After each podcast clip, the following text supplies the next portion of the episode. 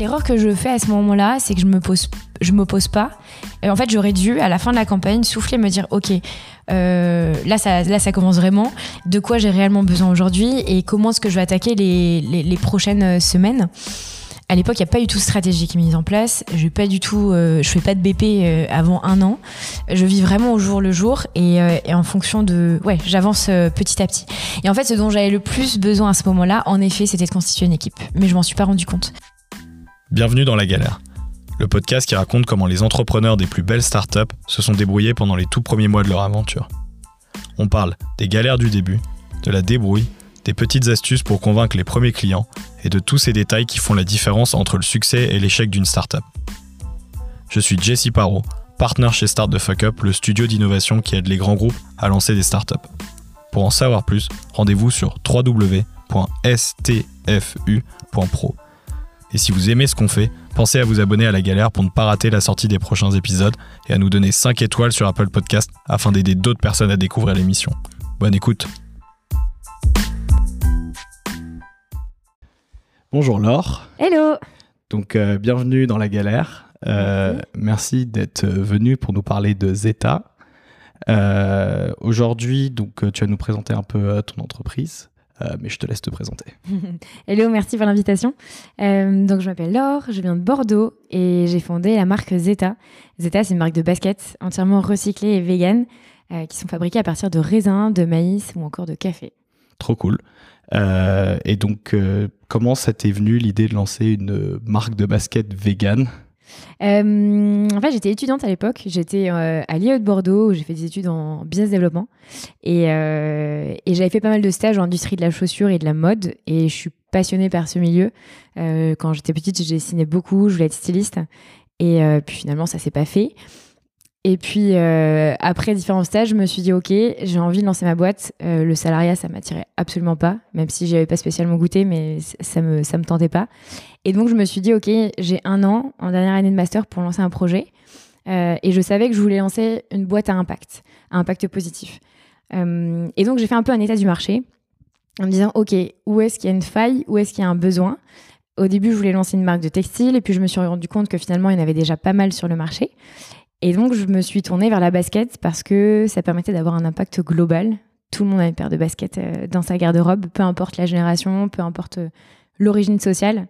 Et, hum, et puis surtout, un produit qui est très controversé, qui est fabriqué à partir de matières ultra polluantes, comme du cuir, du plastique, et dans des conditions qui sont, euh, qui sont peu transparentes. Pour 95% de la production, encore, c'est fabriqué en Asie. Et donc, je me suis donc tournée vers ce produit-là en me disant euh, est-ce que je peux en, faire une alternative? Est-ce que je peux créer une alternative fabriquée en Europe, en circuit court et de façon intelligente? Ok, trop cool. Euh, peut-être on va revenir un peu en arrière sur ton parcours à toi. Donc, tu as dit, donc ça, c'est ta, Zeta est ta première boîte? Ouais. Ok, donc on va revenir vraiment en arrière. Si tu peux nous dire un peu euh, où est-ce que tu as grandi, d'où tu viens, c'était quoi ton mm. parcours avant ça? J'ai grandi dans la campagne, à Angers, dans un tout petit village de, de 2000 habitants. Euh, dans une famille euh, de six avec euh, trois frères et sœurs. j'étais j'étais plutôt bonne à l'école, mais ça me plaisait pas tellement.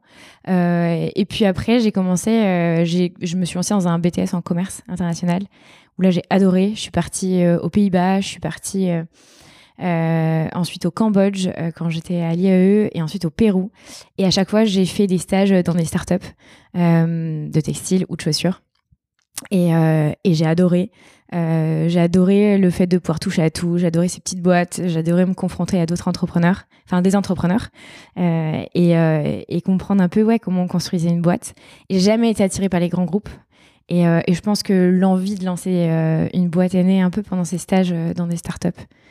Et puis, et puis finalement, oui, arrivé à Bordeaux, en 2016, et donc en, 2019, je décide de, de, créer ce projet euh, et j'intègre l'incubateur de mon école. L'école qui était? À Bordeaux, ouais, l'IAE de Bordeaux. Ok. Euh, et mais donc, cette envie de monter une boîte, elle t'est venue à travers tes expériences? Tu n'avais pas un cadre familial qui était favorable? Enfin, tes parents ne sont pas entrepreneurs ou euh, Non, ouais, pas du tout. Ils sont, ils sont. Euh, et j'ai des frères et sœurs qui sont plutôt carriéristes. Ma sœur est magistrate, mon frère est, commercial dans une grande boîte. Euh, je pense que je cherchais un peu ma place aussi. moi, ça m'attirait pas spécialement le fait de, de, poursuivre des études longues, même si c'est ce que j'ai fait, mais d'avoir ouais, d'être dans un gros groupe et, d'être un pion dans un gros groupe.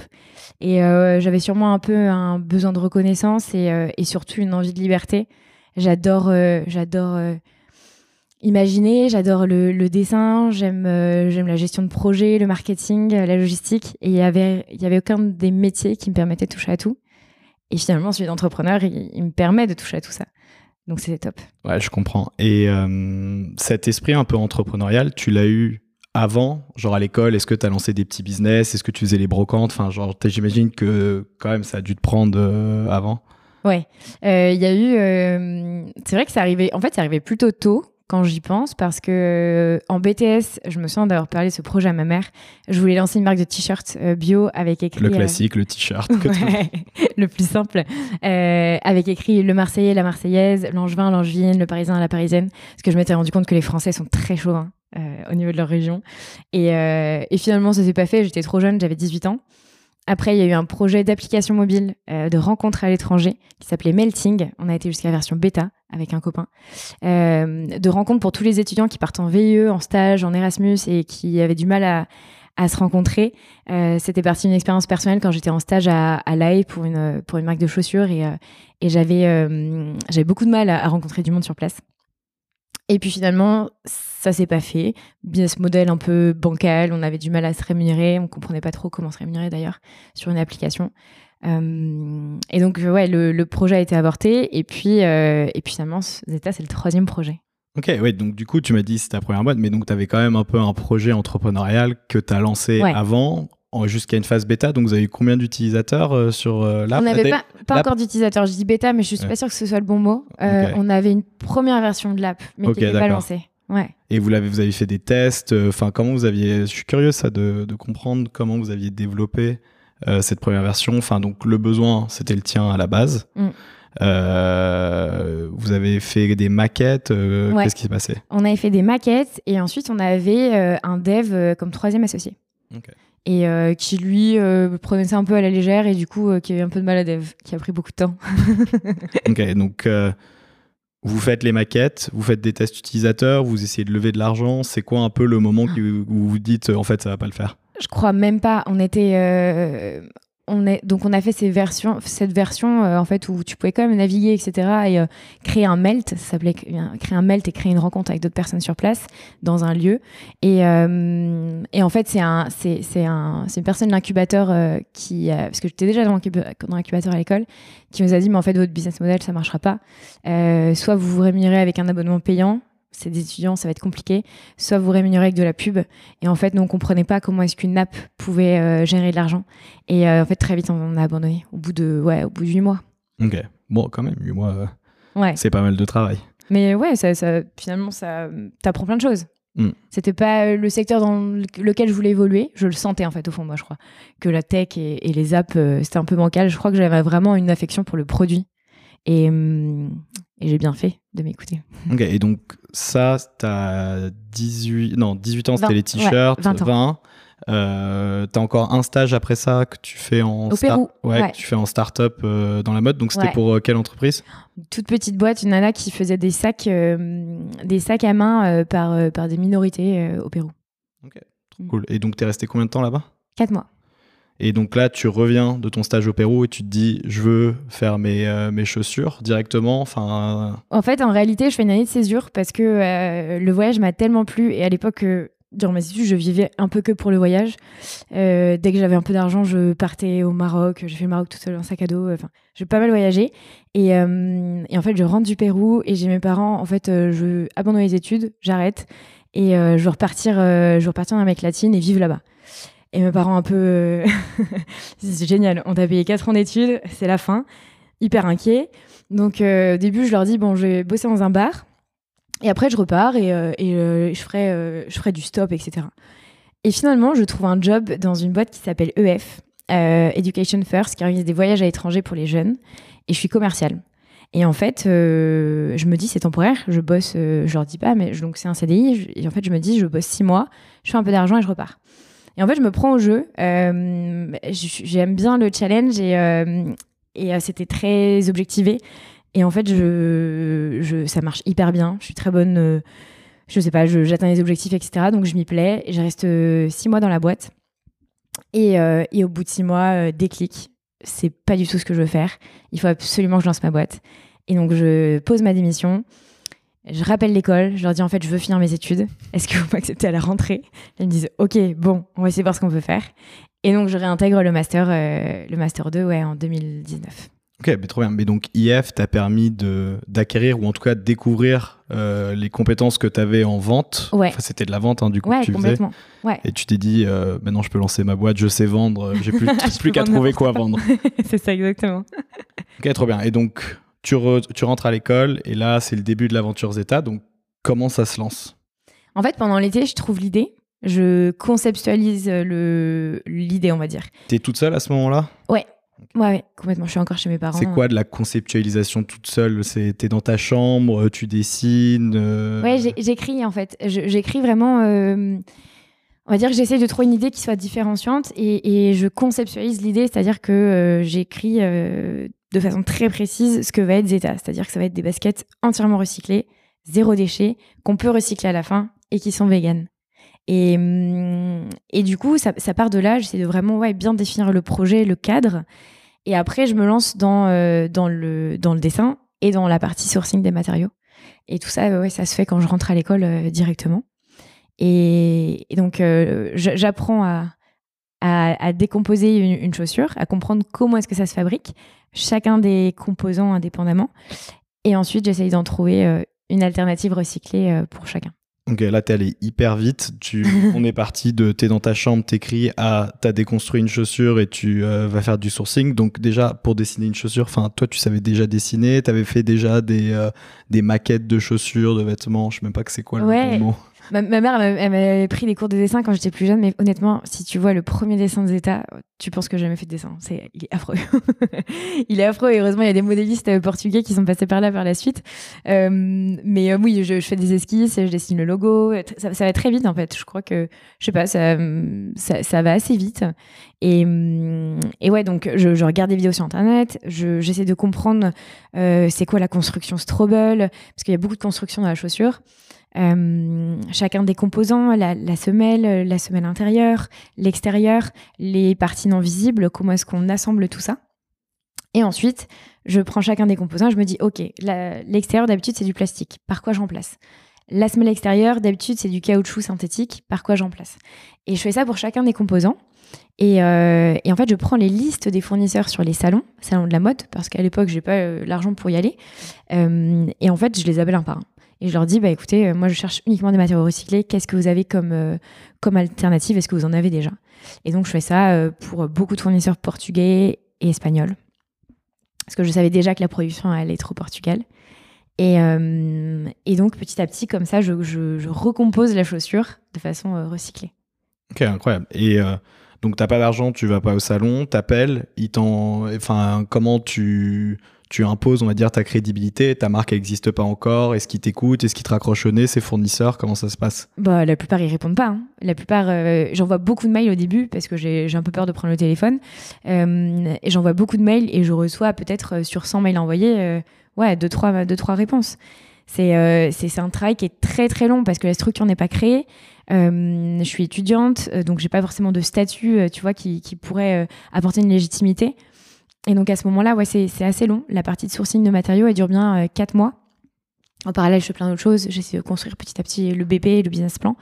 Mais euh, la partie sourcing, elle est extrêmement longue. Et puis heureusement, après, euh, quand je pars au Portugal pour la première fois, ça je vais te le raconter après, l'atelier que je rencontre va m'aider à démarcher les fournisseurs qui me manquent puisque c'est une époque où il y a pas mal de marques européennes et de marques qui se lancent, qui se tournent vers le Portugal justement parce que ça permet d'avoir une production en Europe. Donc tu es aussi en concurrence avec d'autres marques parce que j'imagine que les ateliers, ils ont une capacité de production euh, assez limitée. Mais donc ce premier voyage au Portugal, c'est quoi un peu l'objectif? Pourquoi tu y vas? Qu'est-ce que tu cherches à valider à ce moment-là? En fait, en parallèle de la recherche de matière, je cherche une usine de fabrication. Et, euh, ça, c'est assez difficile. C'est un, peu, euh, c'est un peu chercher une aiguille dans une botte de foin parce que, la majorité des usines n'ont pas de site internet, ou alors c'est difficile à trouver. Et donc, je fais des, annuaires euh, Europage, je crois. je fais des annuaires pour trouver des usines de chaussures et je les contacte une par une. Je voulais une petite usine, donc à chaque fois, je demande le nombre de salariés, je demande s'ils ont déjà travaillé avec des matières recyclées, quelles sont les conditions dans lesquelles travaillent les artisans. Euh, pour essayer d'avoir le plus d'infos possible. J'ai très très peu de réponses. J'ai euh, la réponse de deux usines et euh, un agent commercial. L'agent, c'est la personne qui, sur place, en fait, va faire l'intermédiaire avec l'usine et la marque. il prend, en fait, un pourcentage sur la facturation totale. Et donc, j'hésite à ce moment-là, je me dis, est-ce que je suis capable de tout gérer de front? Est-ce que je vais plutôt prendre un agent? Et donc, je me dis, bah, ok, bah, partons au Portugal. Et, et donc, à ce moment-là, je bosse dans un bar, donc j'ai économisé un petit peu d'argent et euh, enfin très très peu. Et, donc je pars au Portugal, je paye euh, euh, le billet d'avion, je paye la voiture de loc, parce que souvent c'est à la campagne. Et, et, en fait, il me reste pas assez d'argent pour payer l'hôtel. Et du coup, je fais du couchsurfing chez l'habitant, chez un Portugais qui m'héberge quelques jours. C'était trop bien. Et, et, donc là, je rencontre deux usines, un agent. Et, et en fait, la première usine que je rencontre, incroyable. Genre vraiment. Coup de foudre. coup de foudre vraiment un coup de foudre euh, ouais, professionnel parce que euh, ils ont complètement perçu le projet. C'est une toute petite usine où il y a 20 artisans, où c'est le papa qui l'a fondé il y a 30 ans, très euh, ouais, à taille humaine. Et hum, il a complètement perçu le projet. Il me, il me dit Ah, mais regarde ce que j'ai, moi, en catalogue de matériaux recyclés, je pense à ça, je pense à ça. Il me dit Là, je pense que le logo, tu vois, il faudrait qu'on le mette un peu plus comme ça. en fait, il se, il, il, se, il se projette complètement avec moi. Ça, c'est le fils, du coup, du, patron, qui s'appelle Thierry. Et, euh, et, euh, et, ouais, en fait, il, il va complètement s'investir dans le projet avec moi. Du coup, en rentrant euh, du Portugal, je lui dis écoute, je veux bosser avec vous, si vous êtes OK. Et il me dit bon, c'est la meilleure décision que tu prise, prise, on va y arriver, on va le faire. Et, et donc, il m'aide en fait pendant, pendant 10 mois, ouais, c'est ça. On s'écrit tous les jours, tous les jours, tous les jours sur WhatsApp, du matin au soir. On noue une relation très forte. Et, et en fait, il, m'aide à il, presque co-construit la marque avec moi parce que tu vois, j'ai plein d'interrogations sur le, par exemple, le dépôt de marque à l'INPI. Euh, le, business plan, les quantités, euh, au début, c'est ce que j'allais dire. Donc là, tu as trouvé, on va dire, ton usine, mais en parallèle, il y a plein de, plein de choses à faire. Il y a des financements, j'imagine, à aller chercher. On va revenir dessus. Il y a, euh, comme tu dis, le dépôt de marque tu as fait tes premiers dessins de logo, mais est-ce que tu l'as fait développer euh, toute ton image de marque? Est-ce que tu as fait des tests utilisateurs? Tu savais si les gens avaient voulu en fait euh, tes chaussures vegan euh, Quels étaient les projets que tu avais en parallèle à ce moment-là? Ouais, j'ai pas fait grand chose dans l'ordre. j'ai pas, pas, fait d'études de marché. j'ai pas fait d'études de marché. Ce que, ce que j'ai fait en parallèle, j'ai fait le BP, quand même, les projections financières, euh, le besoin en financement. Euh, en parallèle, j'essayais d'aller voir un maximum de structures, d'assaut à Bordeaux. Pour le coup, je me suis pas mal euh, déplacée et me confronter à d'autres entrepreneurs pour essayer de comprendre un peu les problématiques. les dessins, je, j'essayais de décrire la plateforme de marque, le discours, d'affiner le logo, la charte graphique. En fait, je, j'ai tout fait vers moi-même, vraiment à à tâtons, on va dire, parce que je savais pas réellement comment, enfin, je, savais pas comment monter une marque. Donc, j'essayais de le faire un peu avec bon sens et, et, de faire les choses petit à petit et brique par brique. Parce que, euh, parce que il y avait, au début, j'avais pas de ressources. J'ai fait un, pour répondre à ta question sur le financement, j'ai fait, je connaissais pas en fait du tout tout ce qui était prêt d'honneur, subvention, et je crois que j'avais un peu peur de me confronter à tout ça. Et donc, j'ai fait, euh, ce, qu'il ne faut pas faire, un prêt à la consommation, un crédit à la consommation. Ok. Donc à titre perso, ma mère qui m'a dit mais c'est une super idée ça, un prêt étudiant à taux zéro, c'est top. Mais en fait ce qu'elle ce qu'elle savait pas c'est que maintenant pour le rembourser je le rembourse sur mon salaire quoi. Euh, donc euh, très très mauvaise idée mais, mais bon on apprend de, nos erreurs. Ça fait partie des galères justement. Et, et, donc j'ai fait un crédit à la conso de 10 000 euros sur lequel j'ai utilisé 5 000 pour les voyages au Portugal, le dépôt de marque, les créations la création des statuts, la vidéo de lancement et le shooting. Ok. Et ta première commande du coup, ou euh, tu l'as financée? Ouais, donc première commande, combien de paires? 2700. 2700. Et euh, combien de modèles différents? C'était qu'un seul modèle avec un Ouais. coloris? Avec 5 coloris. 5 coloris. Ok. Et, Du euh, coup, ça, c'était la campagne de crowdfunding. ah oui, donc Ouais. campagne de crowdfunding. Et euh, donc, tu as eu 10 mois où euh, tout ça se met en place en partenariat avec ton usine. Campagne de crowdfunding, donc vous levez combien? Quasiment 300 000 euros.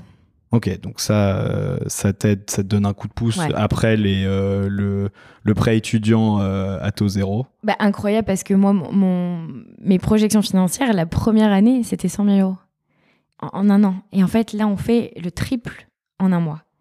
Donc à ce moment-là, c'est euh, c'est assez incroyable parce que euh, parce qu'en fait, tout s'enchaîne hyper vite. Le premier jour, on fait quasiment 500 commandes. Euh, et euh, l'usine est complètement chaos. Ils voient ça à distance, ils voient les chiffres qui grandissent, mais ils disent Mais Laure, mais nous, on n'a pas du tout prévu en fait. On va pas avoir la capacité de prod. Nous, il y a Noël, c'est la période qui est déjà bookée depuis hyper longtemps par les marques. Et je leur dis Ouais, mais on n'a pas le choix. Là, il y a 2700 paires qui arrivent. Il va falloir qu'on trouve Ouais, une c'est un solution. problème de riche en fait à ce moment-là. Et donc, la campagne marche super bien. Comment tu l'expliques? Déjà, t'es passé par quelle plateforme pour faire le crowdfunding Ulule. Par Ulule, ok. Et tu t'es fait accompagner? Ils ont des offres d'accompagnement pour euh, faire Euh, les T'as un shootings? tuteur en fait. Ok. T'as une sorte de tuteur. Euh, Moi, c'était Fiona à l'époque, que, que j'adore et euh, qui a été un grand soutien parce que j'étais solo euh, pendant toute la campagne. Et, euh, et genre, psychologiquement, c'était assez, c'était assez compliqué. Fallait tout mener de front parce que tu mènes ta campagne, mais tu mènes en parallèle, tu commences à bosser sur le site, tu commences à envoyer les plannings de prod, les pointures, tu fais des stats. Donc en fait, tu bosses pas que sur la campagne. En même temps, il fallait que j'aille. euh, je montais beaucoup à Paris pour faire les interviews, euh, je commençais les podcasts aussi. Enfin, c'était un tourbillon. Tu aurais vu mon agenda, j'avais un agenda papier à l'époque. C'était, euh, ouais, je commençais à 7 h le matin et je finissais hyper tard pendant un mois. Et hum, donc, je me suis un peu épuisée pendant un mois. clairement. Et la, toute cette phase de campagne, elle a pris combien de temps? Je sais, un mois entier ou c'était Ouais, un- c'était euh, 35 jours. Ok. Et donc, 35 jours, tu lances avec euh, l'aide de Fiona. Euh, combien de contributeurs? Enfin, la campagne dure combien de temps ensuite pour euh, récolter les fonds? Donc la campagne dure 35 jours, en fait, au total. Et donc on a, euh, on a 2700 commandes, donc moins de contributeurs, parce que tu sais, il y avait des lots. Ouais. Alors peut-être euh, oui, pour expliquer le crowdfunding, au cas où certaines personnes ne connaîtraient pas, donc c'est quand donc euh, c'est des plateformes qui permettent de présenter un produit et euh, que des gens contribuent en fait au financement de ce produit en échange de lots et de euh, de précommande. ouais, Ouais, de précommande exactement.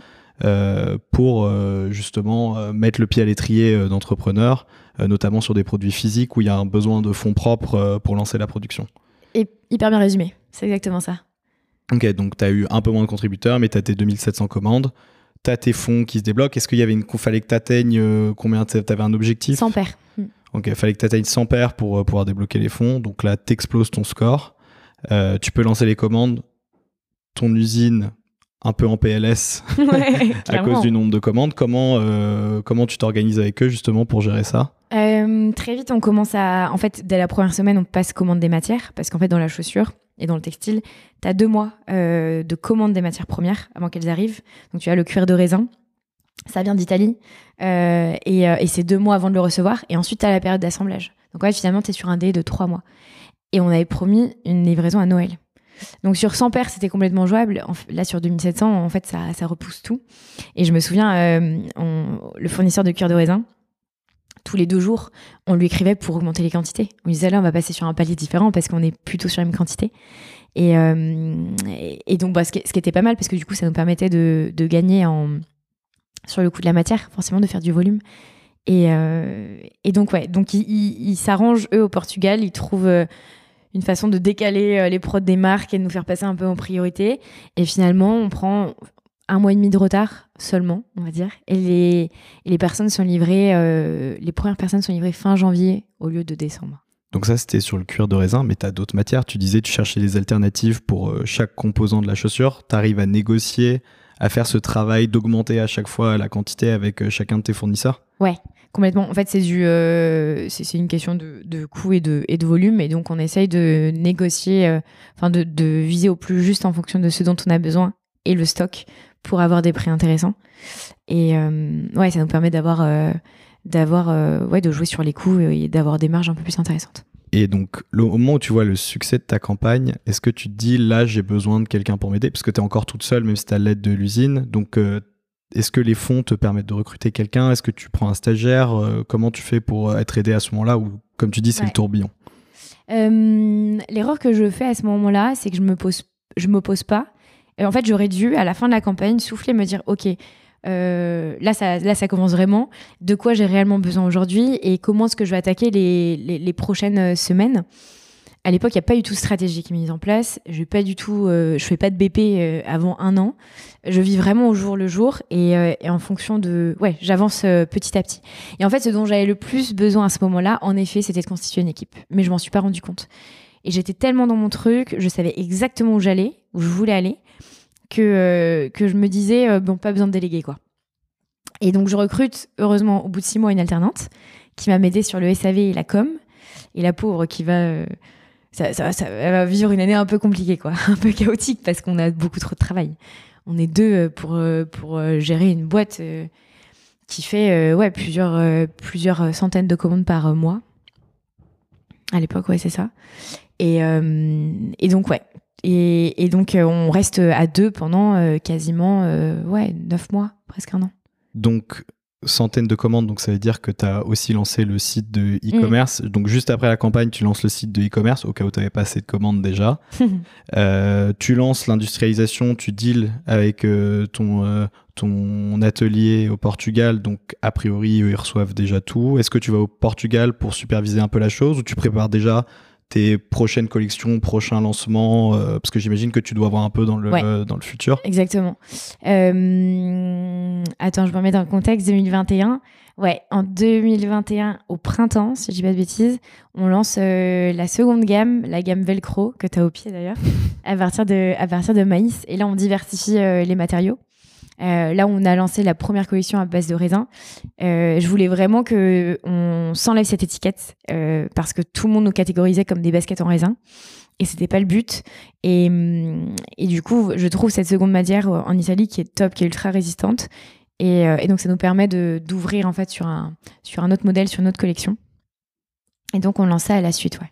Ok, et donc pour vendre donc les, les collections, enfin le, le stock après la campagne de crowdfunding, tu lances ton site de e-commerce, c'est toi qui le lances, tu passes par une agence, tu, euh, comment tu fais? Deuxième erreur, euh, c'est que euh, je m'obstine un peu et je me dis je vais faire les maquettes par moi-même.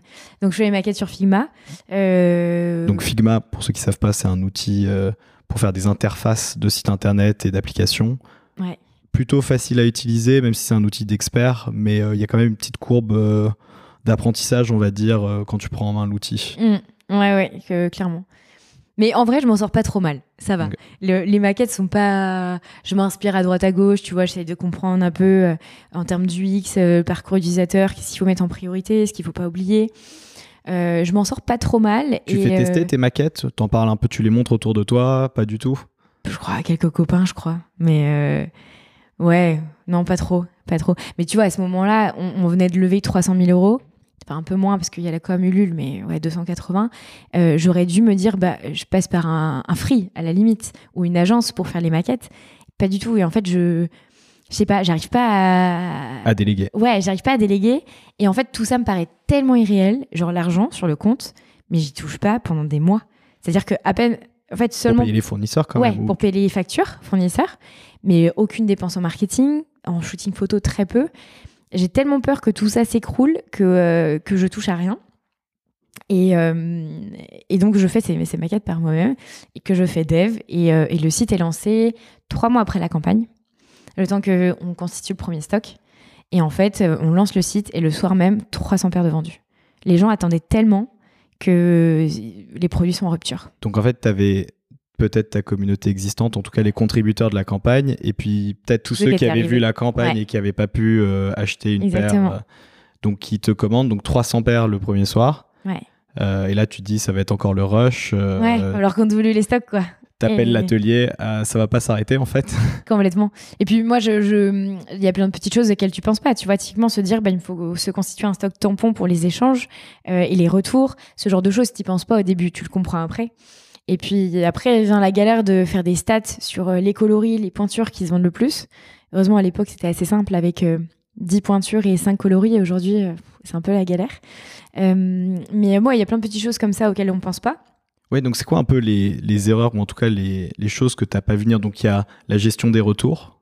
Donc il te faut le stock tampon. Exactement. Tu as analysé les préférences de tes consommateurs et consommatrices sur euh, les couleurs Il y a d'autres choses, d'autres galères dans ce genre-là? Ouais, l'erreur que j'ai faite, c'est de pas assez tester mon produit, dans le sens où euh, j'ai reçu un proto, fallait que tout aille très vite, je voulais que tout aille très vite, donc j'ai reçu le proto, je l'ai testé pendant plusieurs semaines, je l'ai trouvé formidable, euh, tout, tout était top, le confort, la matière, etc. Et du coup, j'ai pas fait tester d'autres pointures.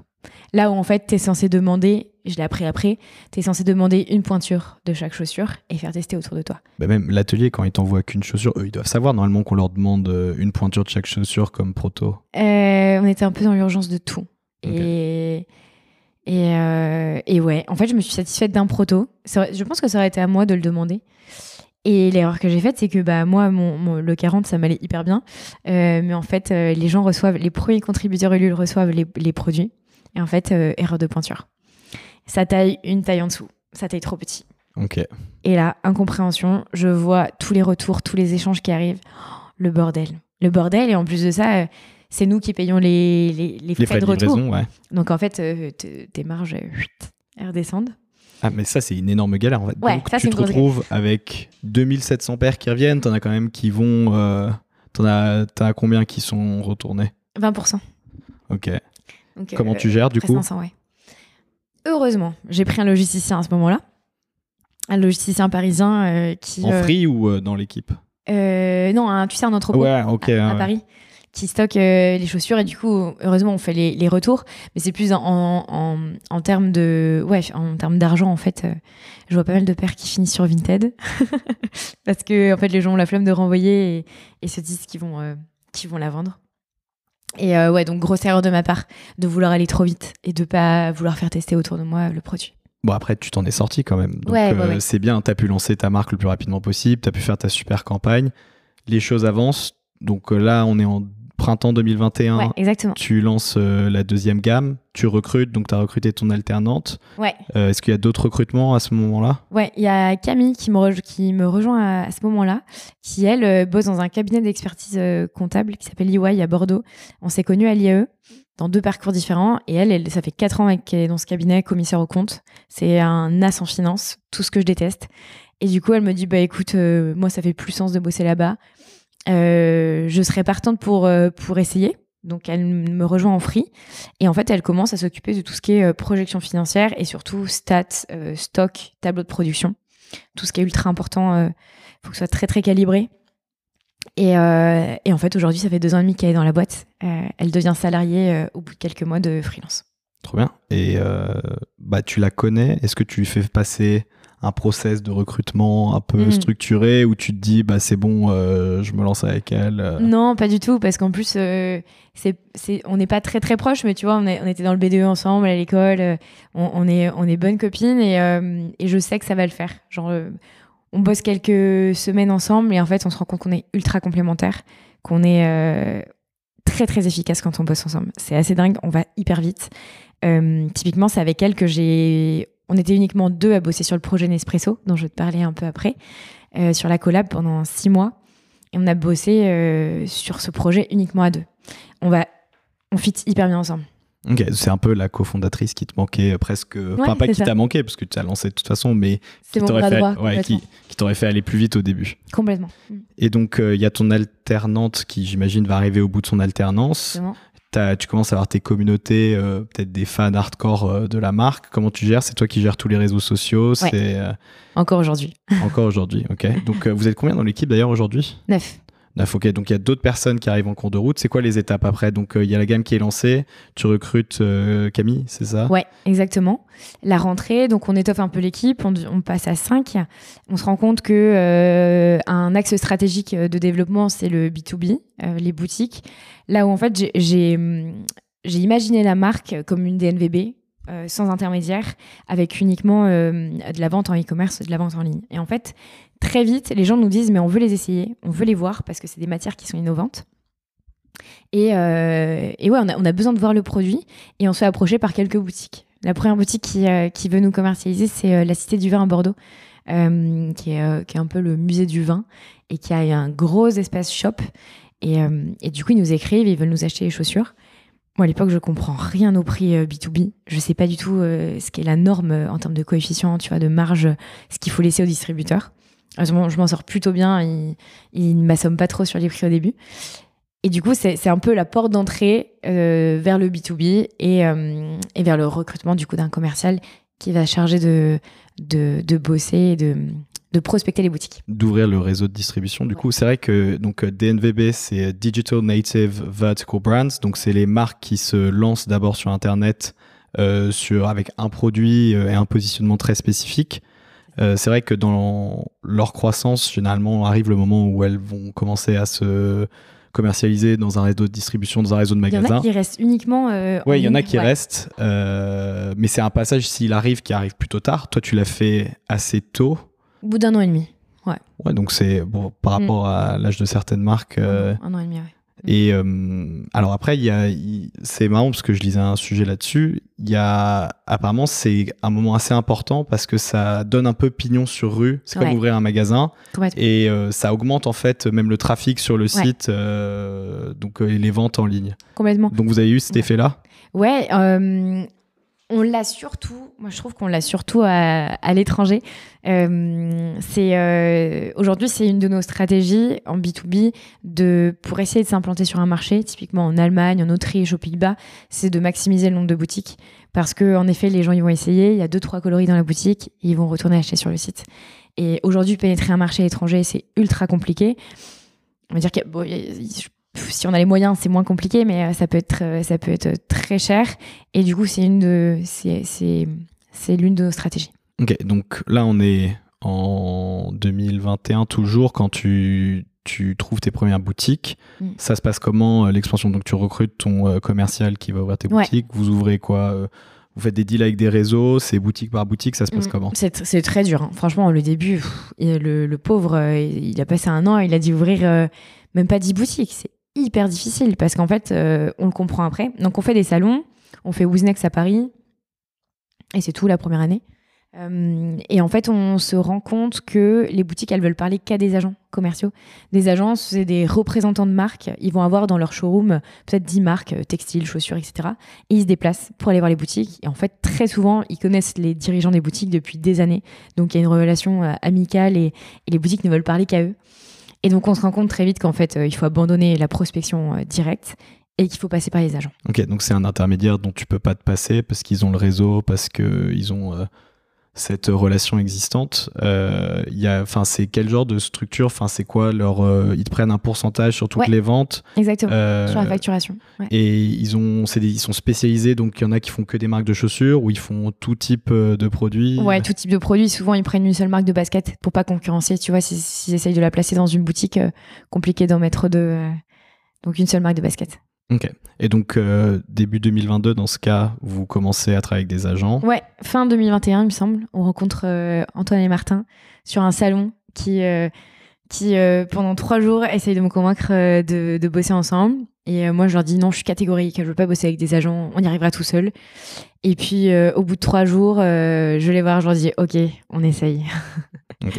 Et vous bossez toujours avec eux aujourd'hui? Ils sont à Paris, ouais. Ouais, ouais, Et très cool.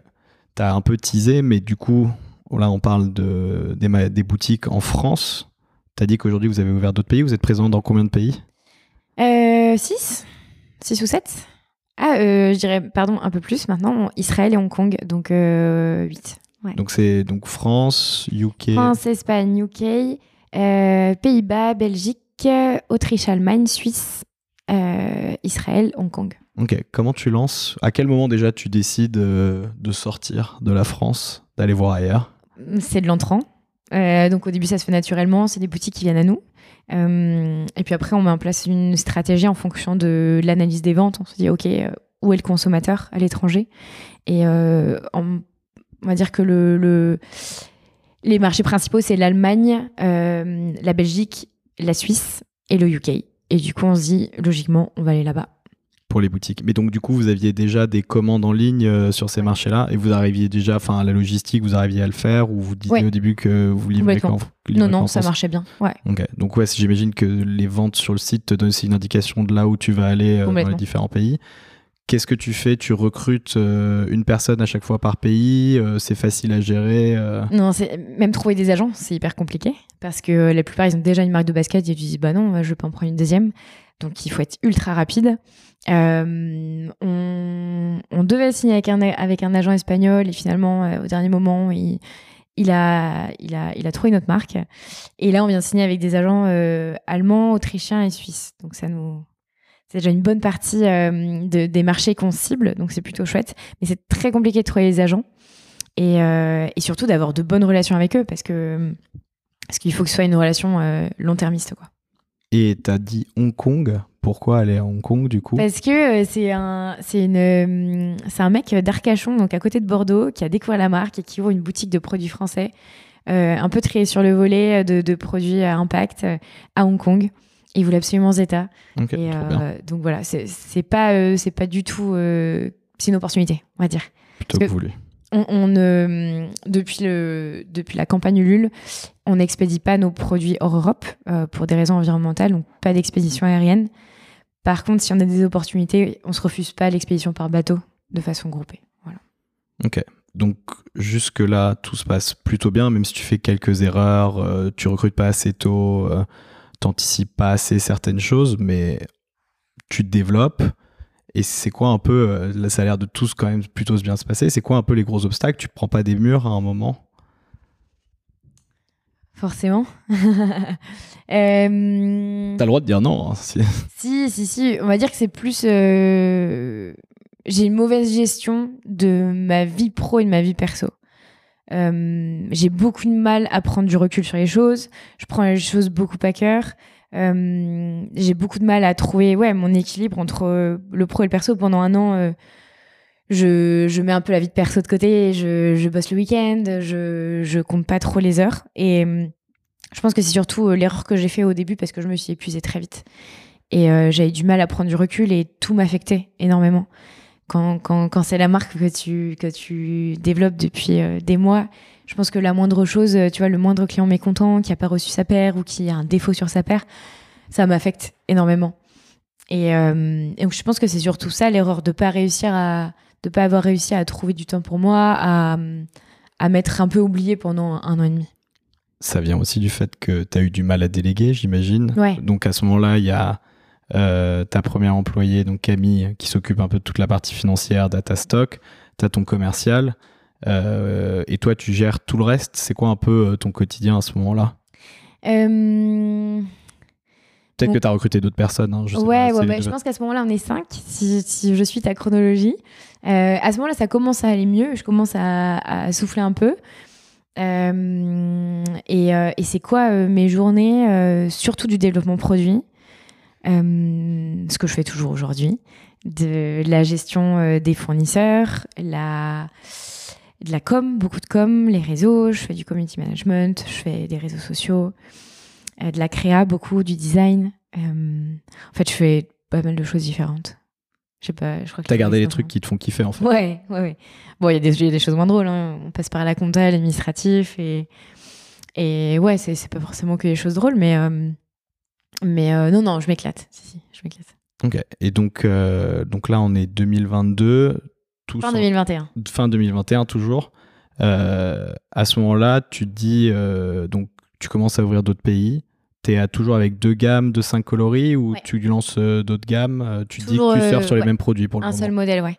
En fait, je voulais vraiment, je voulais pas aller trop vite et je voulais vraiment pousser le produit au maximum et le décliner en un maximum de coloris.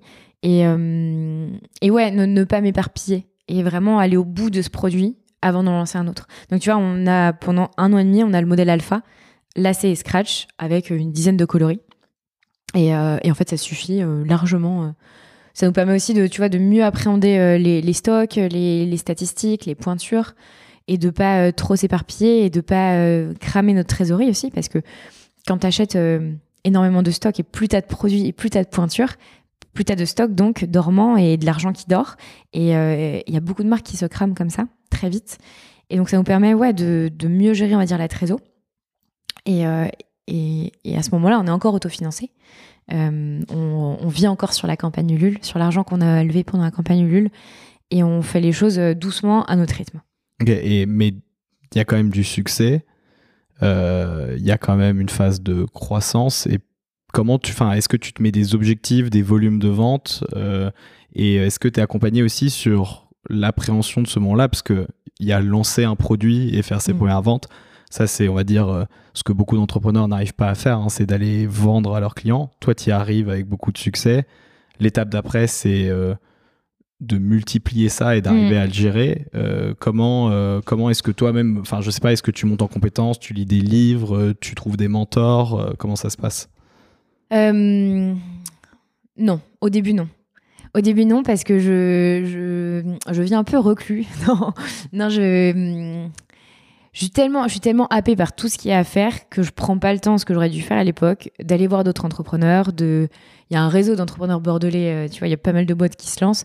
Et je vis vraiment le truc dans mon coin avec Camille, avec euh, la petite équipe qu'on est. Et on avance comme ça, brique par brique. Et euh, sans vraiment savoir où on va. On commence à, à mettre des projections, mais en fait, les clients, ils sont déjà là et ils viennent de façon organique. Donc pendant un an et demi, on grandit de façon organique euh, euh, et, on fait des chiffres assez dingues sans, sans, aller chercher des clients. Et c'est euh, ouais, c'est au bout de un an et demi, deux ans qu'on comprend qu'il faut faire de l'acquisition client parce qu'il y a un ralentissement qui est évident passer cette période un peu de, bah, de nouveauté. Et, euh, La lune de miel, la phase de lune de miel avec exactement les clients. C'est exactement ça. Et euh, du coup, on comprend qu'il faut faire de l'acquisition client et on commence davantage à se structurer, à mettre des process en place, à faire des reporting, à, avoir des objectifs chiffrés, quantifiés en volume, en valeur, B2C, B2B. Et, et donc tout se structure réellement au bout d'un an et demi. Et je remercie Camille parce que bah, elle venait d'une grosse boîte et du coup les process, elle connaît. Et, euh, et voilà, elle a installé pas mal de choses euh, dans la boîte en interne. Ok, trop bien. Et donc euh, là, vous lancez les campagnes d'acquisition client. Moi, j'avoue que c'est comme ça que je suis, devenu, ouais, je suis devenu client de Zeta. Je crois que c'était une pub Insta plutôt bien placée. Comment vous lancez ça? Vous recrutez quelqu'un pour le faire en interne? Vous passez par une agence? C'est des compétences que, enfin, c'est des trucs que tu avais vus toi pendant tes stages ou tes expériences? Pas du tout. Euh, au début, mais moi, l'acquisition client, je ne comprenais pas vraiment ce que ça voulait dire. Euh, et, après, je lis, je, m'informe et je me rends compte que oui, en fait, euh, la pub, ça peut être plutôt intéressant. et on fait la rencontre à Bordeaux de l'agence Benevic pendant une soirée entrepreneur. J'intègre à ce moment-là un club d'entrepreneurs. Je sors un peu de, mon trou et, et j'intègre le Poney Club. Au début, on était six, six entrepreneurs dans le, dans le Poney Club créé par Hugo Benz. Et, euh, et maintenant, on est 200 à peu près. Donc c'est très cool. Je me confronte à plein d'autres personnes qui ont les mêmes problématiques que moi. J'apprends plein de choses et je rencontre Bénévique qui ont une agence d'AS, agence d'ADS. Euh, on a à peu près le même âge à ce moment-là en termes de, de boîte. Et du coup, il nous dit bon, on va faire tes, tes, pubs. Et là, on commence à faire la pub et incroyable. Ça, les ventes repartent. On a des, des CPA très très bas et des ROS très très hauts. Et, et Alors, CPA, Là, il va falloir expliquer parce que je pense que tout le monde n'aura pas les termes. Donc, coût par, euh, coût par acquisition. En fait, c'est combien, euh, combien nous coûte un client à acquérir. C'est-à-dire que le client qui va cliquer sur une, une pub euh, Instagram ou Facebook et qui va aller jusqu'à l'achat, plus il y aura de clients, plus le CPA va être, va être bas. Voilà. Pour le montant investi. Et ROS, c'est? Return on. ROI, c'est Return on Investment. ROS, je ne saurais pas. Mais en gros, c'est le nombre de. C'est ce que génère. Euh, c'est l'argent généré pour le montant investi. Ok. Et donc à ce moment-là, ça fonctionne hyper bien. Et donc on fait de l'acquisition, uniquement de l'acquisition, pour acquérir de nouveaux clients, pendant un an, à peu près. Ok. Donc ça, de, c'est l'année 2022 en gros. Euh, les ventes euh, d'école, euh, vous avez lancé une boutique, un moment, genre votre boutique en propre à Bordeaux, il me semble. Ça arrive à quel moment ça? Hier. ah, ben en fait, j'avais, ah, t'avais dû en parler. Alors, je, me, là, je, me suis trop avancé. Je pense que tu voulais parler du pop-up. Ah oui, c'est ça. Il y avait un pop-up. Euh, fin 2021. Donc, tu vois, on est encore dans la chronologie. Fin 2021, on lance un pop-up euh, à Bordeaux, en plein cœur de Sainte-Catherine. C'est le directeur de la promenade Sainte-Catherine qui nous écrit, qui nous dit J'ai cet espace pendant deux semaines ça vous dit. Du coup, on y va. Euh, trop bien. C'était quoi l'objectif? Enfin, c'est une opportunité, mais vous vous êtes mis un peu un objectif euh, Ouais, de visibilité. uniquement. Euh, on avait, en gros, on a investi 15 000 euros pour ce pop-up en termes de mobilier, loyer. on faisait pas mal d'ateliers. On a, on a fait intervenir des gens pour, pour sensibiliser sur, sur, les, sur les questions environnementales. On a investi 15 000, on a fait 15 000 de renta. Donc on est vraiment arrivé à l'équilibre. Et euh, c'était un beau moment de ouais, une belle visibilité. Et, euh, et vu qu'on rencontre jamais nos clients, c'était assez dingue de voir euh, de voir les gens en vrai quoi. Ok, trop cool. Donc là, on arrive à un moment où la marque commence vraiment à se développer. J'imagine que vous avez des concurrents quand même qui sont un peu sur des positionnements similaires. Ouais. Ou en tout cas qui font un peu genre. J'imagine Adidas avec leur, euh, leur gamme un peu greenwashing. On va pouvoir parler du greenwashing dans l'industrie euh, euh, de la mode, mais comment tu gères Enfin, je sais pas s'ils sont un peu agressifs, si justement ils voient d'un mauvais oeil votre arrivée, ou au contraire ils sont plutôt bienveillants pour ceux qui sont sur le même positionnement? Écoute, étonnamment, je sais pas la guerre avec les concurrents. Alors, je parle uniquement des marques françaises. C'est quelles marques qui sont vos concurrents sur le positionnement euh, Fago, Moea, Beldon. Euh, et après, des marques espagnoles, surtout Flamingo, ça y est. Genre de marques qui, font, qui ont des positionnements similaires et des produits similaires. Et en fait, étonnamment, euh, moi, j'ai toujours un peu regardé la concurrence. Je ne le considère pas vraiment comme concurrent parce que finalement, on fait tous le même produit avec un bel objectif derrière. Euh, mais euh, c'est vrai que je regardais un peu, je les connaissais pas. Pour la plupart, c'est des marques parisiennes, donc on se rencontre pas. Et en fait, j'arrive sur le premier salon Who's Next, le premier qu'on fait. Et puis, euh, je rencontre au détour du stand la marque Beldon, que je, suis depuis longtemps parce que je suis admirative. Et en fait, on devient hyper copains. Je rencontre Panafrica, idem. Et je me dis, ah ouais, en fait, c'est trop cool. Il y a énormément d'entraide entre les marques. c'est pas du tout, on va se tirer dans les pattes. Euh, et, c'est trop chouette. Et, euh, et, tu vois, je vais voir euh, le fondateur de Beldon tout à l'heure. Donc, il y a une bonne, bonne ambiance. Et donc, ça, bah, c'est ce que tu dis. Il y a un objectif un peu commun de. Enfin, il y a une mission derrière les entreprises dont tu parles, de par le positionnement. C'est quoi un peu votre posture? Parce que c'est un peu le truc à la mode de faire des produits durables pour la planète. Il y a pas mal d'énormes marques hmm. qui lancent des gammes là-dessus, mais j'imagine qui prêtent pas la même attention euh, au procédé. Euh. Ouais.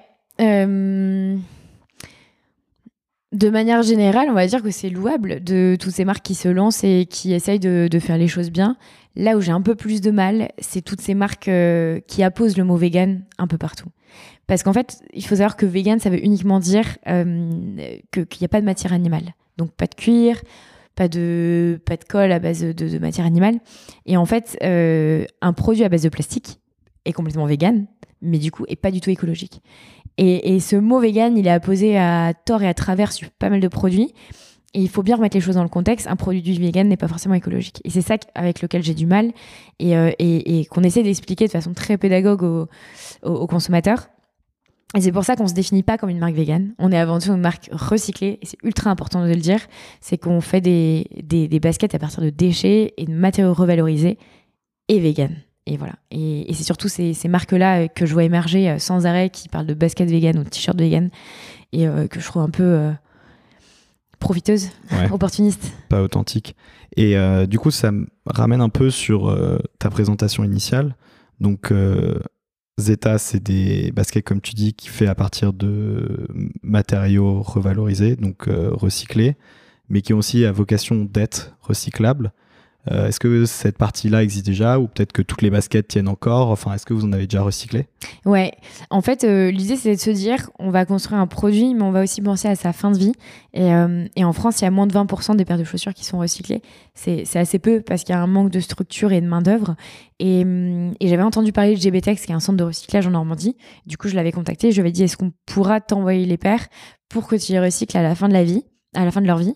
Et du coup, on a mis ça en place directement au moment de la campagne Ulule. Le client a la possibilité de nous les renvoyer lorsqu'elles sont trop usées et il reçoit un bon d'achat en Mais échange. donc c'est possible de recycler des baskets parce que moi j'ai des paires de baskets qui s'entassent dans mon placard parce que j'ai l'impression qu'en fait ça peut pas être recyclé donc euh, j'utilise pour des festivals au pire mais en fait ça, ça, traîne dans le placard quoi. Euh, elles, en fait elles sont pas entièrement recyclables. Ce qui est très compliqué dans la chaussure et en particulier dans la, dans la basket c'est que tu as un milliard de composants. Tu as les composants visibles, non visibles et qui ont toutes des matières différentes et en fait il faudrait désassembler la chaussure et recycler indépendamment chaque matière ce qui est impossible aujourd'hui. Du coup la solution qu'a trouvé GBTEX, c'est de les, c'est de les, c'est d'en faire de la combustion pour les cimenteries. C'est-à-dire que ça va remplacer l'énergie actuelle. Donc c'est pas ce qu'il y a de plus propre parce qu'elles sont brûlées, mais aujourd'hui il n'y a pas d'autre solution. Donc c'est une solution alternative. Et, et moi je, de ça, ça faisait plusieurs mois que je bossais sur euh, en fait, j'adorerais lancer sur le site euh, une partie Second Life où on trouverait euh, des produits, des sous-produits issus des baskets. Typiquement, je sais qu'avec les semelles, on peut faire des tapis de yoga. Et du coup, ce serait trop cool de pouvoir commercialiser les, des tapis de yoga sur notre site avec les semelles, avec les semelles de vos chaussures. Donc, c'est des trucs sur lesquels je bosse, revaloriser nos baskets dans d'autres produits, mais ça prend beaucoup de temps et il y a beaucoup de R&D. J'imagine. Et euh, c'est des filières aussi entières à structurer sur euh, en fait, la revalorisation euh, de tes parties que toi tu maîtrises. J'imagine que tu dois travailler pour que les investissements soient suffisants. Tu dois travailler main dans la main avec d'autres acteurs. Mm. Euh, de la filière. Euh, ouais, complètement. Et le plus compliqué à trouver, c'est de trouver des usines qui vont désassembler, vraiment désosser tes chaussures en fait. Isoler la semelle de, la tige, c'est ça qui est le plus compliqué. Il y en a une ou deux en Nouvelle-Aquitaine et du coup c'est avec elles euh, qu'on bosse. mais, mais ouais, ça, ça, ça, prend du temps, ça prend de l'investissement et puis derrière à côté il faut que je m'occupe du développement produit, nos produits initiaux, nos baskets. Donc donc c'est un peu long. Ouais. Ok. Aujourd'hui, c'est euh, donc vous en êtes tout. C'est quoi un peu euh, le nombre de paires, enfin les métriques importantes euh, qui définissent Zeta, on va dire aujourd'hui? Aujourd'hui, on a commercialisé 30 000 paires de chaussures, donc en trois ans. en, cumulé, on fait quasiment 3 millions de chiffres d'affaires et on a recyclé 90, 90 tonnes de déchets. Félicitations. Merci. Et, et, on est une équipe de neuf quand même, voilà, ça je l'oublie pas c'est trop chouette d'avoir une équipe sur qui on peut compter et, une équipe trop cool en plus. Et vous venez d'ouvrir votre première boutique. Et on vient d'ouvrir notre première boutique. Du coup, j'ai un peu euh, spoilé le truc euh, il y a 10 minutes. Mais euh, donc, parle-nous un peu de l'ouverture de cette première boutique en propre. Ouais. en fait, ce qui s'est passé, c'est qu'on était dans un coworking à Bordeaux pendant, pendant plusieurs mois, pendant quasiment un an. Et euh, une boîte avec qui on s'entend trop bien à Bordeaux nous appelle et nous dit mais on lâche nos bureaux dans, un quartier trop cool euh, à Saint-Michel. Euh, est-ce que vous voulez les récupérer? 170 mètres carrés de bureau. C'était pas mal parce que l'équipe grandissait et avait vocation en plus à encore plus grandir. Et du coup, on dit, OK, on les prend. Et en fait, en annexe de, c'est un ancien logement, en annexe de ces bureaux, il y avait une pièce de 20 mètres carrés qui était laissée à l'abandon, mais qui donnait pignon sur rue. Et du coup, on a, euh, on a pris une archi, on a tout retapé et, euh, et on a ouvert hier. Euh, pour, la, pour le premier jour.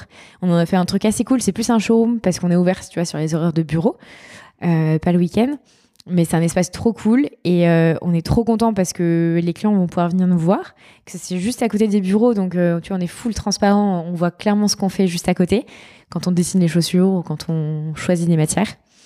Euh, et, je pense que c'est surtout arrivé au bon moment parce que depuis 2023, tu as dû en entendre parler, mais euh, euh, il y a une grosse baisse du e-commerce pour toutes les marques. C'est assez frappant à cause de l'inflation et parce qu'il y a un vrai retour au commerce physique.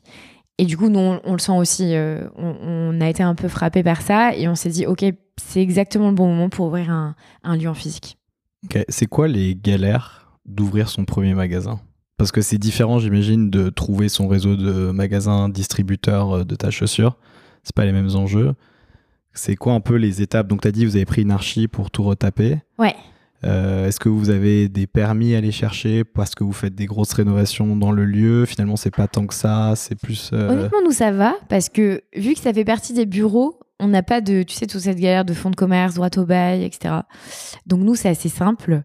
Euh, et franchement, on a eu zéro galère pendant les travaux. On a fait deux mois de travaux et les travaux ont fini dans les temps. Ce qui est assez dingue, assez important à souligner. Ça arrive rarement. C'est très rare. Dans le monde des travaux, pour ceux qui n'ont pas encore fait de travaux, c'est quelque chose qui n'arrive pas souvent. c'est hyper rare. Non, tout s'est hyper bien passé. Euh, franchement, le résultat est canon, exactement comme sur les plans. Euh, bon, ça a été un peu drôle quand, il a, quand on a reçu 600 paires pour, le, pour le shop. Et, et, en fait, on a un espace de stockage euh, au-dessus de la boutique où il faut monter par une petite échelle et tu te tiens un peu euh, recroquevillé pour aller chercher des chaussures. Et du coup, on s'est tapé euh, euh tout l'inventaire des, des 600 paires et, et, tout stocké, etc. avec, avec deux alternants. Et ouais, c'était une après-midi assez, assez fun. une après-midi logistique, quoi. Ouais, c'est ça. Et, non, franchement, zéro galère pour l'instant. Je pense que le plus compliqué, évidemment, on se le cache pas, c'est euh, de faire venir du monde, de bien communiquer sur le lieu, parce que euh, pour l'instant, les gens qui le savent, c'est mon réseau LinkedIn et, Instagram. Donc le but, c'est d'aller chercher des clients qui le savent pas. Et, hum, et, ouais, et d'acquérir de nouveaux clients euh, sur un commerce physique. C'est encore différent. Excitant, par contre. Ouais, c'est challengeant, ouais, complètement. J'en profite pour te demander. Donc là, on a vu un peu tout le chemin. Je sais pas si on a oublié des étapes importantes euh, du développement de Zeta. Nespresso. Ah oui, le, fameux partenariat Nespresso. Ouais, bon, donc, pour faire euh, assez court, et, euh, en fait, c'était fin 2020, début 2021, juste après la campagne Ulule, où j'ai reçu un message sur LinkedIn du, du PDG Nespresso, Guillaume, qui avait vu un article sur les baskets en raisin et qui s'est dit, mais si on peut en faire avec du marc de raisin, pourquoi pas avec du marc de café? Euh, et, donc, en fait, c'était un challenge parce qu'il n'existe pas de cuir de café sur le marché. Et donc, euh, il m'a mis euh, au défi de contacter tous les fournisseurs européens et de leur demander de, lancer la RD. Et en fait, tout le monde nous a rayonné en disant Mais ça va prendre des années, ça va prendre 10 ans avant de mettre au point la matière et ça va être des investissements colossaux. Et puis, il y a un fournisseur qui a accepté, qui a dit Moi, j'ai déjà fait des tests avec, des, avec du marc de café et je serais OK pour les, pour les relancer. Et donc, ça a pris euh, huit mois pour faire la R&D du cuir. Et, hum, et puis ensuite, quelques mois pour euh, tout peaufiner, le design produit, la com, la distribution. Et donc, ouais, on a lancé ce, la première basket en café en mai 2022. Et donc, l'objectif, enfin, le partenariat, c'était Nespresso fournit euh, du coup le, le Le mar vous produisez la chaussure à base de Smart et il y avait un branding en particulier euh, sur la chaussure? Ils apparaissaient, le, logo Nespresso apparaissait sur la semelle et sur la languette avant. Ok, trop cool. Et euh, il va y avoir d'autres partenariats. Bah là, du coup, ça fait un bon segue. Euh, c'est quoi les prochaines étapes, la suite pour Zeta? Ouais, pas mal de choses. on va dire en termes de stratégie, c'est euh, accélérer le développement produit. Comme je t'avais dit, on a tu vois, on s'est reposé sur un an pendant un, an et demi sur le même modèle. Et, euh, là, on commence tout juste à, développer de nouveaux pieds. Et euh, le but, c'est vraiment d'accélérer et de, s'implanter, de, de devenir une marque de sneakers beaucoup plus technique, beaucoup plus travaillée. On bosse sur un modèle de running. On voudrait une basket un peu plus trekking, type Salomon. Il y a pas mal de produits qui sont en cours. Simplement que nous, ça nous prend énormément de temps parce que on n'utilise pas du plastique et du cuir. Et du coup, il faut sourcer, tester les matières et les assembler. Et c'est assez compliqué. Mais à terme, j'aimerais bien qu'on ait vraiment euh, des pieds très différents et des pieds beaucoup plus techniques à proposer pour toucher une autre communauté aussi. Euh, se développer euh, à l'export beaucoup plus. C'est un des axes stratégiques de cette année. Et, et, et, on, et fédérer une communauté on a perdu en fait un peu euh, au fil des années cette communauté euh, très forte qu'on avait au lancement pour pas mal de raisons, euh, parce qu'il y a plus de marques aujourd'hui, parce qu'on prend moins le temps de faire des stories, de, d'aller, ouais, d'être, d'être proche gens comme on pouvait le faire avant. Et ça nous manque, et on a vraiment envie de recréer ce lien. Et du coup, on va cette année vraiment l'objectif, c'est de, ouais, c'est de redevenir une love brand, et et, et ça passe par un, une refonte de l'ADA, euh, avec une agence. Euh, on refait le site et toute la DA. La création d'un club de fidélité, pas mal de choses qui vont être mises en place. Mais du coup, ouais, redevenir une marque un peu euh, communautaire. Ok. J'imagine que bah, si, c'est toujours toi qui gères, tu as un million de trucs à faire. Si tu t'occupes du développement de produits et du développement de la, enfin, en tout cas de l'animation de la communauté, ça fait beaucoup de choses. Donc tu dois aussi recruter encore des gens. Exactement. Une personne dédiée à la com et à l'influence, ouais, cette année. Sur la partie R&D des nouveaux modèles, euh, tu travailles toujours avec le même atelier, tu travailles avec des centres de R&D. Est-ce que vous avez envie de lancer votre propre endroit pour faire Mhm. votre R&D à un moment? C'est quoi un peu euh, Ouais. la manière de fonctionner là-dessus? Euh, en gros, on a pas mal de fournisseurs au Portugal et en Italie. Et ensuite, on a deux usines. Donc, on a toujours l'usine historique dont je te parlais au début. Et on a trouvé une deuxième usine qui fabrique nos deuxièmes modèles, la Beta. Et, et qui, eux, euh, ont une capacité de production beaucoup plus importante. Ils sont euh, 120 dans l'usine. Donc, on aura euh, en principe pas de problème de prod. Euh, et euh, à terme, alors avoir notre propre usine, ça me paraît un petit peu compliqué parce que parce qu'en France, qu'on se le dise, la main d'œuvre est, euh, élevée Euh, et, euh, et ça voudrait dire avoir un prix de vente beaucoup plus important.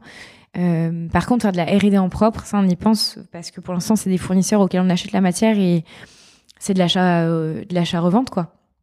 Mais on aimerait vraiment pouvoir développer des matières en propre, euh, faire nos propres cuillères à base euh, d'algues, de plastique, pas mal de choses. Donc ouais, c'est c'est un, c'est une idée. Ok, trop cool. Et l'objectif, à la fin, c'est quoi? T'as envie d'amener Zeta où ça? Les étoiles. oh, pardon. Euh, Rester sur les chaussures, faire Ouais. d'autres produits ouais, complètement. Le but, c'est de, c'est de rester une marque de basket parce que c'est notre cœur de métier et qu'on veut vraiment rester une marque de basket dans la tête des gens. On travaille sur des produits annexes, type chaussettes, casquettes, mais ça restera de l'accessoire. Et, et ouais, d'avoir une, une gamme de baskets assez large avec, euh, avec des produits assez techniques. Et l'idéal, mon rêve, ce serait d'ouvrir d'ici 5 ans une, une boutique à Bordeaux. Une vraie boutique, pour le coup. Un vrai espace euh, de, un peu plus grand. Et d'avoir une équipe, euh, une équipe euh, toujours aussi motivée à bosser, une équipe trop cool et des super bureaux. Et, et si je suis un peu optimiste, aller chercher des paires de marché à Nike Adidas, ce serait pas mal. C'est un bon objectif en vrai. Ouais, c'est ça. Moi, j'ai une question, en fait, je viens de m'en souvenir, mais pourquoi le nom Zeta? Euh, Zeta, c'est un dérivé de la fonction 0 en maths. Euh, et du coup, J'étais pas bon en maths. non mais j'étais littéraire donc ça allait pas du tout. Mais en fait, je en fait, je voulais je voulais fabriquer des baskets zéro déchet. Donc pour lesquelles on ne crée pas de nouvelles matières et pour et qui puissent être recyclées à la fin. Et du coup, quand je cherchais le nom, le, trouver un nom, c'est une casse-tête et je pense que t'es es déjà passé par là parce que t'as lancé une boîte, mais trouver un nom de boîte, c'est très compliqué et surtout un nom de marque. Et du coup, j'ai tapé zéro sur internet, champ sémantique de zéro. Et là, je me suis fait euh, 10 pages euh, de champ sémantique. Et à la fin, je crois, à la dixième page, j'ai trouvé zeta, dérivé de la fonction zéro en maths. Et je me suis dit, mais ça sonne hyper bien, en fait. Et, euh, et donc, je, je suis partie de là. Voilà. C'est pas mal. Ouais, Moi, j'avais tapé euh, des noms grecs, euh, genre, euh, parce que il y a pas mal de marques qui étaient genre un nom grec euh, d'un dieu qui était lié Ouais. à l'univers, donc j'avais testé ça, mais pas mal le truc du ch- champ sémantique, page 10. Ok, et euh, trop bien. Peut-être pour euh, conclure, si tu devais un peu revenir, toi, sur ton expérience, avec tout ce que tu as vécu aujourd'hui, ça serait quoi le conseil que tu te donnerais à toi il y a 10 ans? Attends, il y a 10 ans, j'avais quel âge? Euh, Toi, il y a 10 ans. Ah oui. Non, pas Ou quand j'avais. Pas quand... Il y a 10 ans ou il y a 5 ans J'avais 16 ans il y a 10 ans.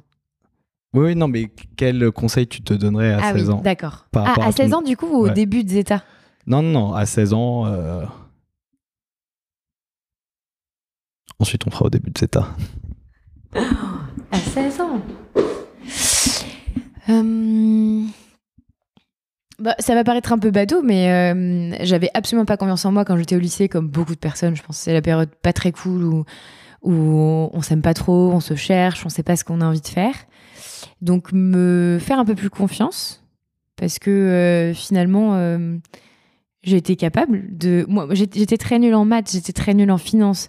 Euh, je connaissais rien au marketing, à l'acquisition client.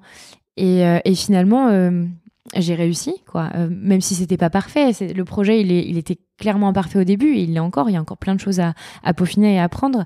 Mais, je pense que j'ai su me faire confiance à un moment donné. Et j'ai su me dire que j'allais y arriver et m'entourer aussi. Et, euh, et parce que le, le projet, c'est pas forcément fait tout seul. Et j'ai eu pas mal de personnes qui sont intervenues à, certains moments pour me donner des conseils. Donc, euh, donc se faire confiance et, euh, et ne pas essayer d'aller trop vite, prendre le temps qu'il faut. Ok, très bon conseil. Et donc, du coup, à toi, au moment du lancement de Zeta ou au début de Zeta, quel serait le conseil que tu te donnerais et que tu donnerais peut-être à un autre entrepreneur qui se lance? Bah, L'erreur que j'ai faite, je t'en parlais tout à l'heure, c'est de, pendant un an et demi, euh, être un peu isolé de tout et de pas aller à la rencontre d'autres entrepreneurs. J'allais à la rencontre de structures et d'assauts, euh, mais pas à la rencontre d'autres entrepreneurs. Typiquement, euh, faire le, le, café le matin ou écrire sur LinkedIn, je faisais pas. Et ce qui fait que j'avais plein de problématiques que d'autres rencontraient et je les partageais pas. Et c'est vraiment quand Hugo m'a écrit sur LinkedIn, qu'on a été faire un autre premier déj et qui m'a dit Mais écoute, je, monte ce club euh, à Bordeaux, euh, je suis sûre que ça va te faire du bien et tout. Et en fait, c'est génial, quoi. On a les mêmes problématiques. Aujourd'hui, on a des conversations WhatsApp, on s'échange plein de trucs, des conseils. On a tous les mêmes galères, clairement. Et, et donc, c'est ultra important d'écrire aux gens et, et d'aller, de prendre le temps de boire des cafés, de faire des déj. C'est ultra important. Ok, trop cool. Euh, bah, merci beaucoup. Euh, ça fait un peu plus d'une heure que tu nous parles de Zeta. C'était trop cool euh, d'écouter l'histoire. allez acheter les, les, paires de Zeta parce que moi j'en ai une depuis un an et elles sont encore en plutôt bon état alors que je les ai poncées. Ouais, je les ai bien poncées, exactement. merci beaucoup, Laure. Merci et bravo pour ton premier podcast. merci. On a le droit de le dire. merci beaucoup. Allez, ciao. à bientôt.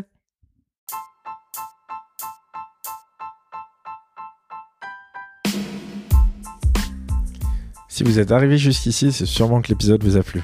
Merci de le partager autour de vous et de nous mettre une note 5 étoiles avec un joli commentaire. Ça va énormément nous aider à faire connaître le podcast.